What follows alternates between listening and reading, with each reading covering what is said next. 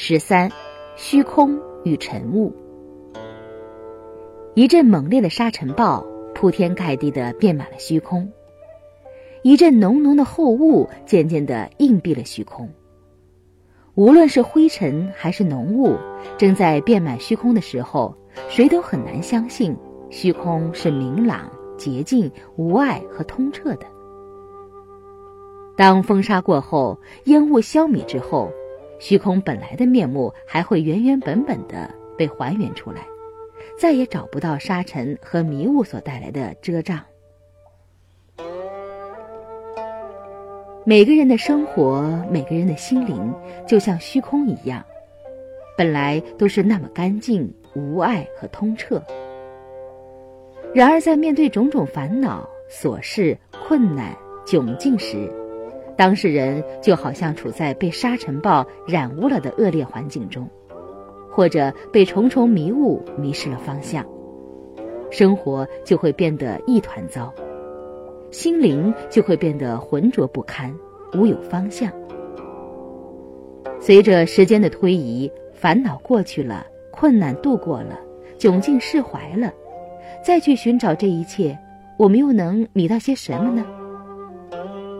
这就好像到沙尘暴过后的虚空中寻找沙尘，到迷雾过后的虚空中寻找迷雾一样，一丝一毫的沙尘和迷雾都无法获得。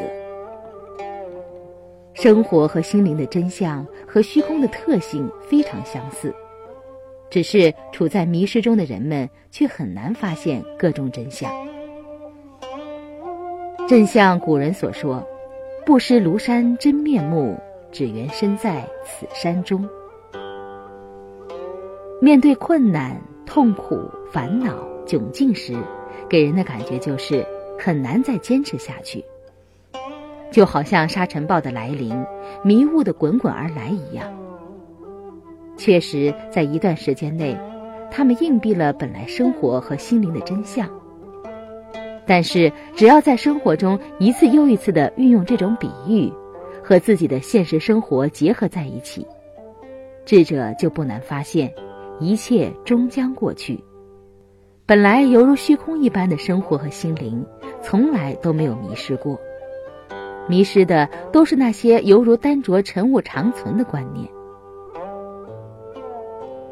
假使能够看破这一切，还有谁会被生活和心灵的小插曲所左右呢？此时，我们才能真正感受到“山穷水复疑无路，柳暗花明又一村”。